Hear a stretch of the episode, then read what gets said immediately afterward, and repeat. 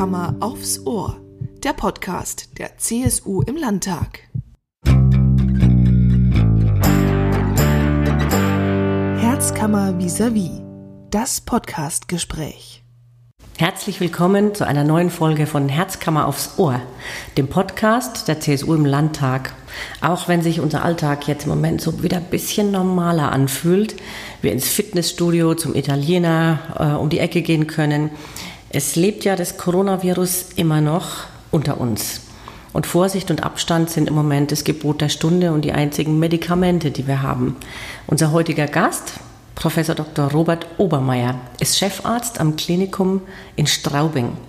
Und wir wollen heute mit Ihnen darüber sprechen, wie Sie als Mediziner die Corona-Krise in den vergangenen Wochen und Monaten erlebt haben. Schön, dass Sie hier sind. Herzlich willkommen.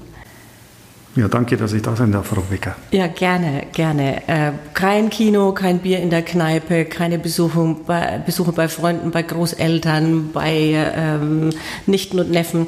Was hat Ihnen jetzt ganz persönlich in der Zeit dieser Ausgangsbeschränkungen besonders gefehlt?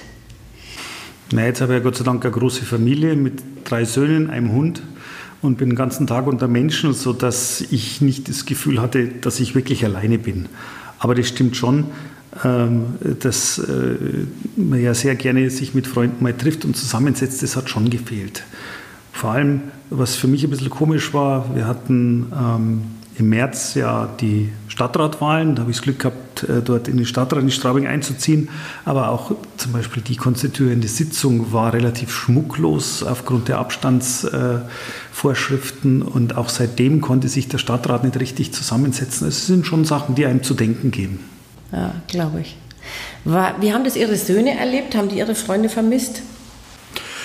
Also ich glaube, für die war es wirklich am allerschlimmsten. Ähm, mein Ältester der studiert in Regensburg. Ähm, der ist, äh, wohnt dort äh, mit seiner Freundin zusammen. Ähm, die haben wir sehr selten gesehen, die beiden, weil halt auch am Anfang äh, das verboten war, dass äh, zwei verschiedene Haushalte zusammenkommen. Ähm, aber die anderen beiden, die gehen noch zur Schule und die waren komplett alleine erstmal. Also denen hat jeder soziale Kontakt gefehlt. Die durften mit Freunden sich nicht treffen. Das war schon sehr schwierig für die. Mit Skype konnte man zwar ein bisschen was kompensieren, aber die leiden da schon oder haben schon drunter gelitten. Gott sei Dank ist es jetzt nicht mehr ganz so schlimm. Mhm. Okay, und nach äh, den Sommerferien soll es ja wieder einen normalen Schulbetrieb geben. Ne?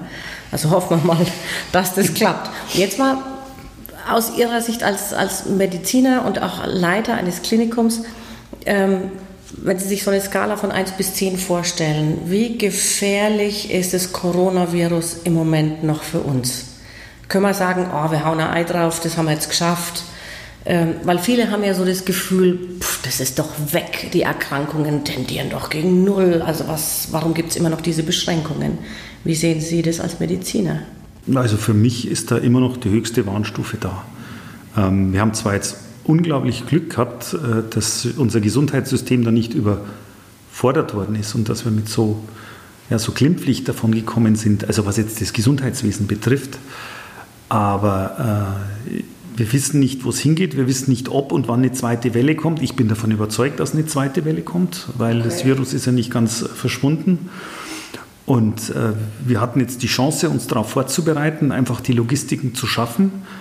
Aber äh, ich glaube, wir müssen alles dafür tun, dass diese zweite Welle nicht äh, so dramatisch wird wie, wie in Italien oder in, in Frankreich zum Beispiel. Also wir haben ja da Insider-Informationen bekommen, weil wir auch vernetzt sind und wissen wollten, was geht da ab, wie können wir uns vorbereiten. Und äh, ganz ehrlich, da ist mir ganz Angst und Bang geworden, als ich da von den Kollegen gehört habe, was da in Italien und sogar Frankreich. Also Straßburg äh, bin ich durch meine Zeit in Freiburg ganz gut vernetzt. Also da ist mir schon wirklich Angst und Bange geworden. Ja, die haben ja auch, also wir hatten ja auch äh, deutsche Mediziner in Straßburg, die sich informiert haben, was sind die Regeln für Triage, also die, die Entscheidung, welchen von beiden Patienten lasse ich ans Beatmungsgerät oder kann ich zwei äh, abwechselnd beatmen mit dem Risiko, dass der eine den anderen immer wieder wechselseitig ansteckt. Das fand ich schon auch bedenklich. Also ich bin hier im Bayerischen Landtag im Gesundheitsausschuss und für uns war es Anfang äh, April so, dass wir gedacht haben, ey, zwei Tage, wenn die Ansteckungen sich noch so fortsetzen, dann sind wir echt an der Grenze der Belastung, was das Gesundheitssystem angeht. Und ich bin froh, dass wir die Kurve gekriegt haben. Hm, wenn man jetzt Ihr Klinikum anguckt, was würden Sie sagen, wie sind Sie jetzt besser gerüstet? Was haben Sie inzwischen eingeführt oder an Erfahrungen in den Alltag umgesetzt, dass Sie besser gerüstet sind für eine zweite Welle? Also, ähm, was haben wir am Anfang für Probleme gehabt? Ähm, wir wussten anfangs zum Beispiel nicht, wie wir mit unseren ähm, Hygieneartikeln, mit unseren Schutzkleidungen klarkommen. Das war mein ganz wichtiger Punkt. Wir waren zwar relativ gut vorbereitet, äh, weil wir doch sehr großen einen großen Vorrat hatten und wir sind ja auch Teil des Verbundes der Barmherzigen Brüdern. Also wir sind nicht nur mit Straubing allein, sondern als Regensburg, als größtes katholisches Krankenhaus in München gibt es Barmherzige Brüder, in Schwandorf haben wir noch ein Krankenhaus. Das heißt, es gibt schon ein relativ großes, großes Lager und einen zentralen Einkauf.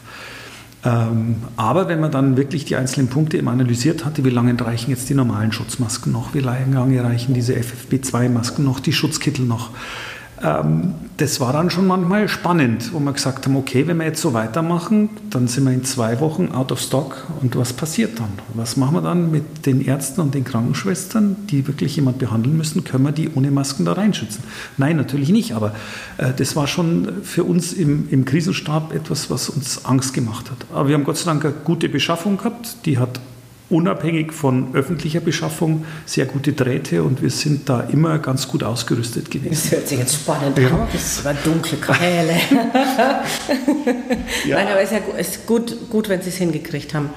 Ähm, gibt es irgendwelche Verfahren, die Sie verändert haben oder gibt es räumliche Trennungen von Covid-Patienten, Nicht-Covid-Patienten?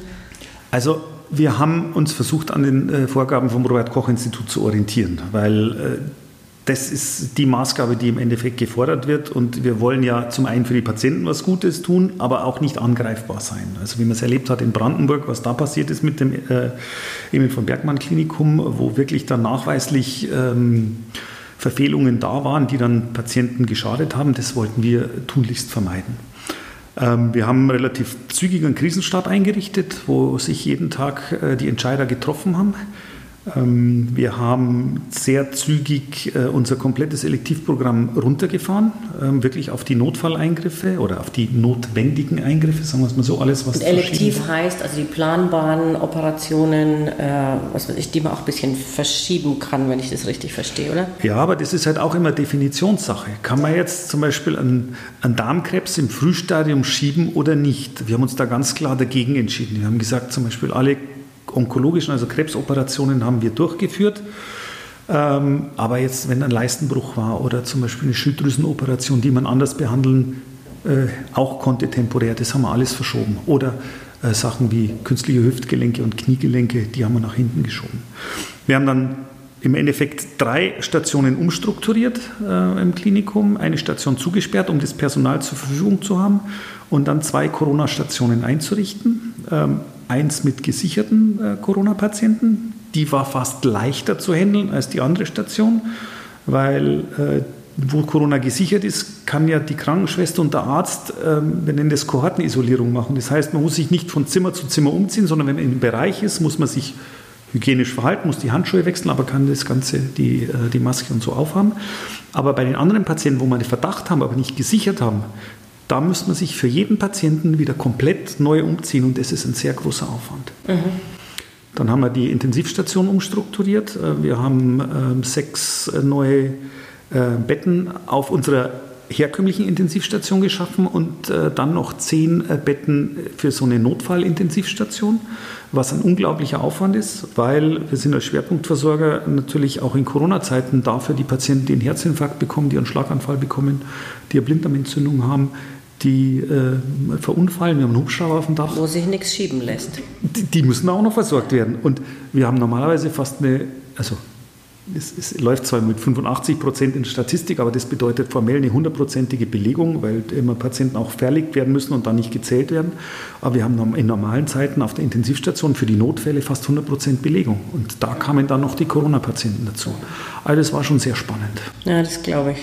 Also Respekt. Also mag da gerne auch nochmal sagen, ich habe da auch Pflegekräfte und ärztliches Personal nochmal ganz anders schätzen gelernt.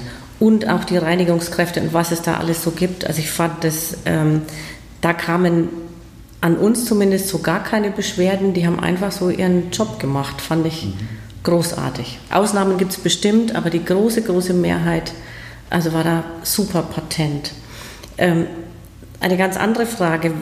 Wie ist es, wenn jetzt ein Corona-Patient kommt? Also wie wird der behandelt?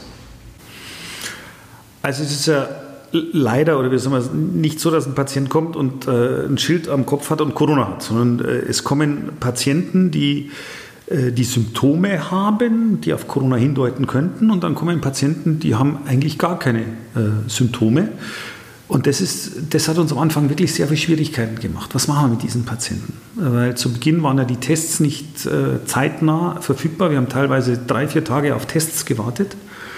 Aber wir haben die Patienten ganz knallhart, wenn wir den Verdacht hatten, haben wir die isoliert. Dann haben wir die behandelt, als hätten sie Corona. Und diesen Aufwand habe ich vorher geschildert. Das ist, das ist unglaublich, ähm, was, das, was das bedeutet. Ähm, wir hätten gerne natürlich unser ganzes Krankenhaus nur mit Einzelzimmern geführt, aber wir mussten andere Patienten auch noch behandeln. Also das war nicht möglich. Also das war mit der größte Aufwand. Wie können wir diese Patienten eingruppieren? Das ist inzwischen besser. Äh, wir haben inzwischen ähm, Analysemethoden, wo wir innerhalb von zweieinhalb Stunden das bekommen. Das ist noch sehr begrenzt, aber das erleichtert uns, weil wir können die kurz isolieren.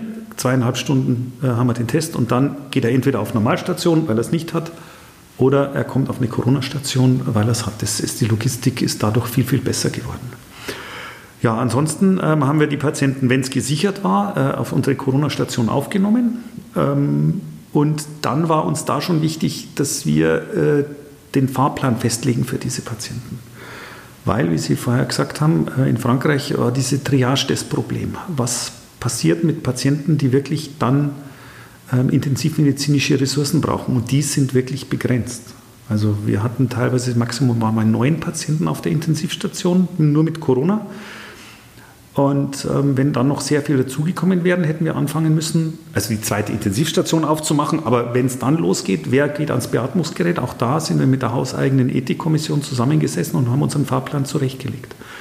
Aber wir haben im Endeffekt schon für jeden Patienten, der aufgenommen worden ist mit Corona, gesagt, okay, ähm, dieser Patient ähm, hat gute Chancen, dass er auf der Intensivstation äh, Corona übersteht. Und dann gibt es natürlich auch Patienten, unabhängig von Corona, wo man weiß, die würden von der Intensivbehandlung nicht profitieren. Mhm.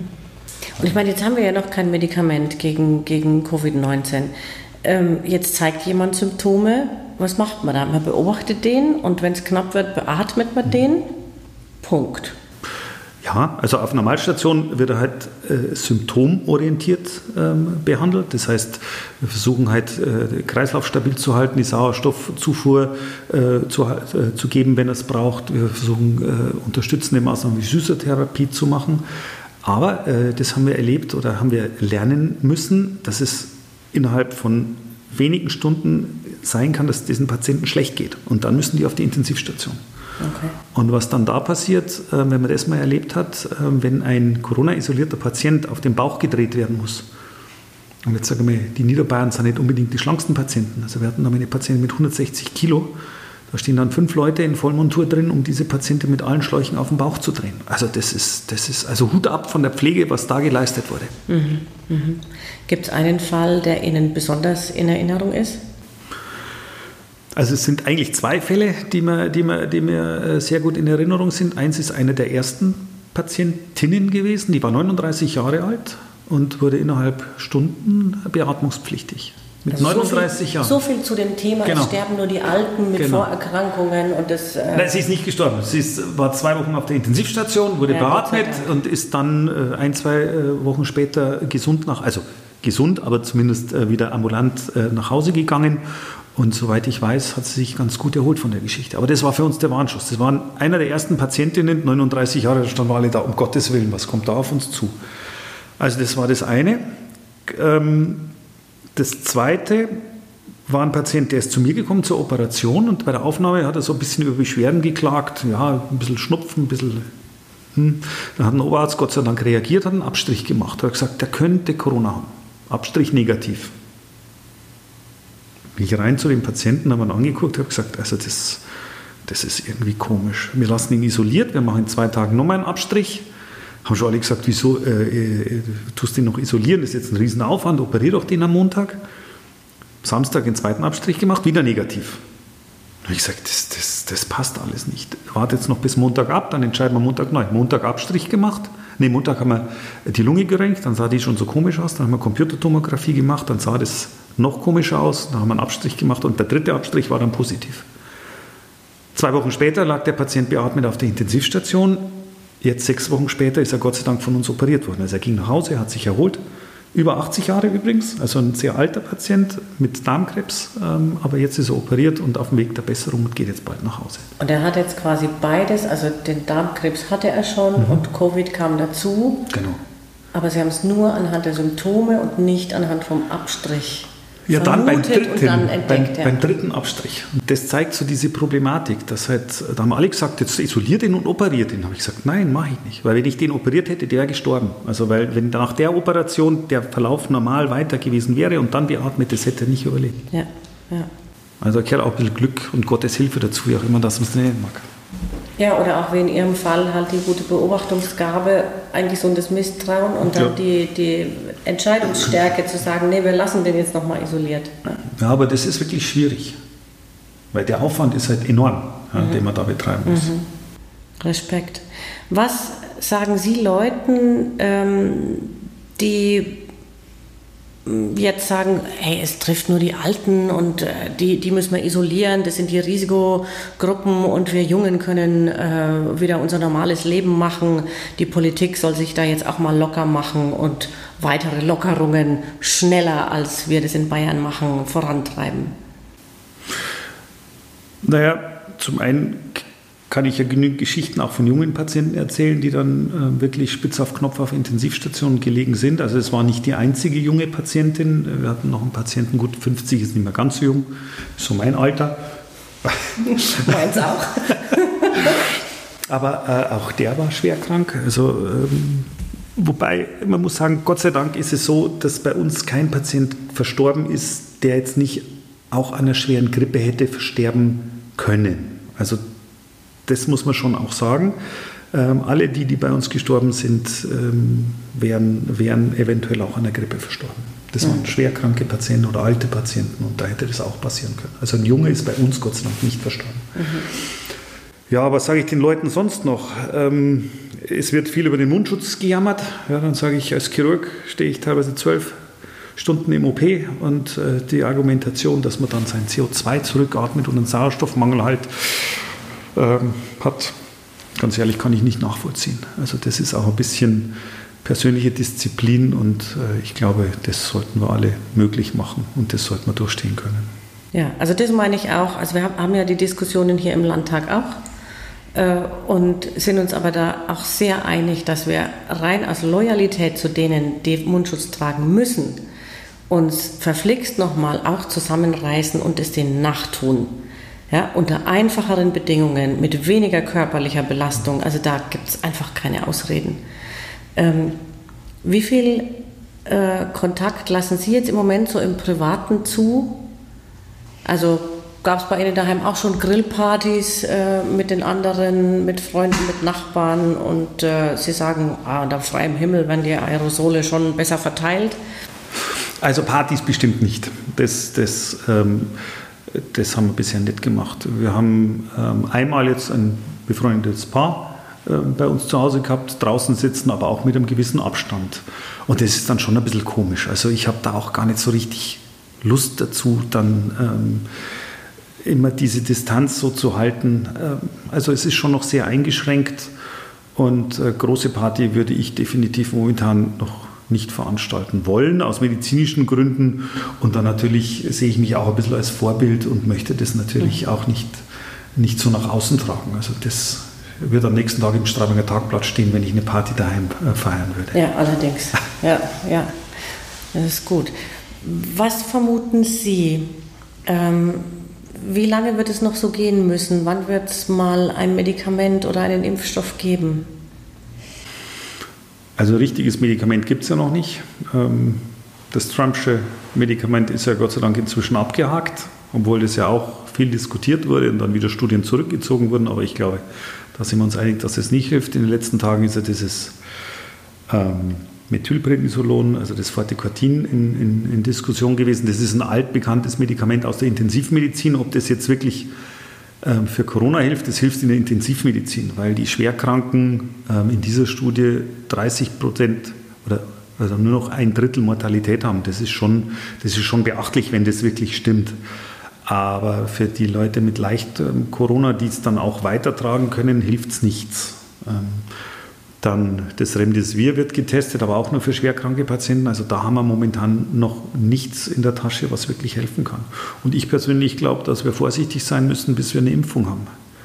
Impfung Ende des Jahres, wenn es wirklich perfekt läuft, aber auch dann muss man sich vorstellen, wir haben 83 Millionen Einwohner und jetzt wird diskutiert, dass, dass wir, um eine Herdenimmunität zu bekommen, brauchen wir 50 Millionen Geimpfte. Stelle ich mir immer noch die Frage, was ist mit den 30 Millionen anderen, wenn die krank werden.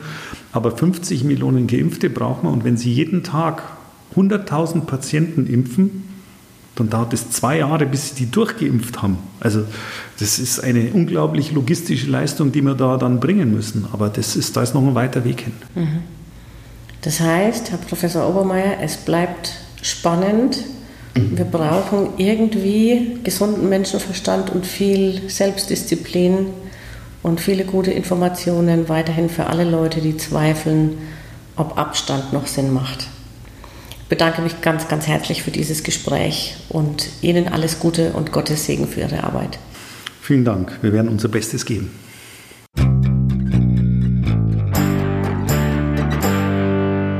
Geräuschkulisse.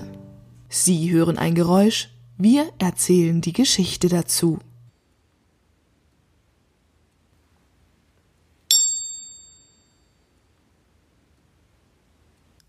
Meditation, Stille, einfach mal ganz alleine sein mit sich und seinen Gedanken. Und das mitten im Landtag? An Plenartagen gleicht das Parlament ja wohl eher einem geschäftigen Bienenstock. Wer dann dem Stress für einen Moment entkommen möchte, kann sich in den Raum der Stille begeben. Der 30 Quadratmeter große Raum besteht aus Holz und Glas und lässt kein Geräusch durch. Wer möchte, kann die Luft mit einer Klangschale zum Schwingen bringen oder einfach die Stille genießen.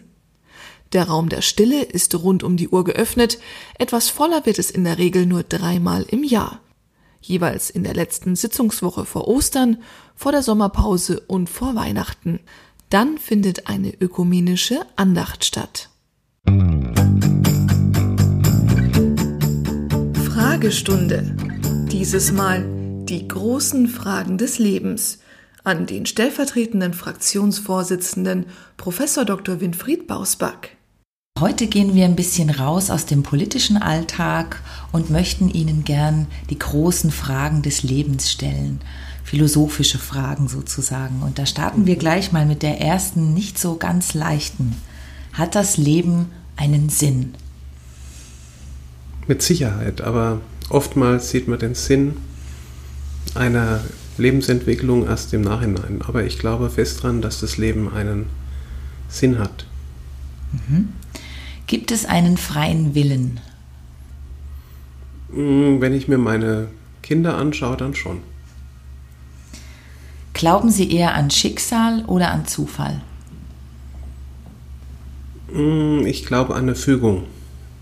Also irgendwo so ganz ähm, zufällig sind Entwicklungen im Leben, glaube ich nicht. Sondern es fügt sich irgendwo. Mhm. Was würden Sie tun, wenn Sie unsterblich wären? Hm. Wahrscheinlich auch nichts anderes als, als so, nur würde ich mir vielleicht bei dem einen oder anderen ungebürtig viel Zeit nehmen. Ist Moral angeboren? Ich glaube schon, dass jeder Mensch ein Grundverständnis von richtig und falsch und gut und böse hat, aber das davon zu trennen, was vor allem Eltern an ihre Kinder weitergeben, das ist ganz schwierig, glaube ich. Und letztlich die Feinausformung, das muss schon über die Erziehung funktionieren. Ist Glück lernbar? ist die Frage, was Glück ist. Aber ich glaube schon, dass man ähm, lernen kann, dem Leben die positiven Zeiten abzugewinnen. Was ist Glück für Sie ganz persönlich? Glück ist ähm, die Zufriedenheit mit einer Grundsituation. Gibt es einen Gott? Ich glaube ja. Welche drei Dinge würden Sie auf eine einsame Insel mitnehmen? Hm. Auf jeden Fall meine Frau. Wahrscheinlich mein Handy und ein Taschenmesser. Mit wem würden Sie gerne einen Tag tauschen, wenn das möglich wäre? Hm. Vielleicht mit dem Kabarettisten, weil der eigentlich keine Verantwortung trägt, aber sich über alles auslassen kann. Eigentlich eine sehr befreite Position. Dankeschön. Dankeschön, hat mir auch Spaß gemacht.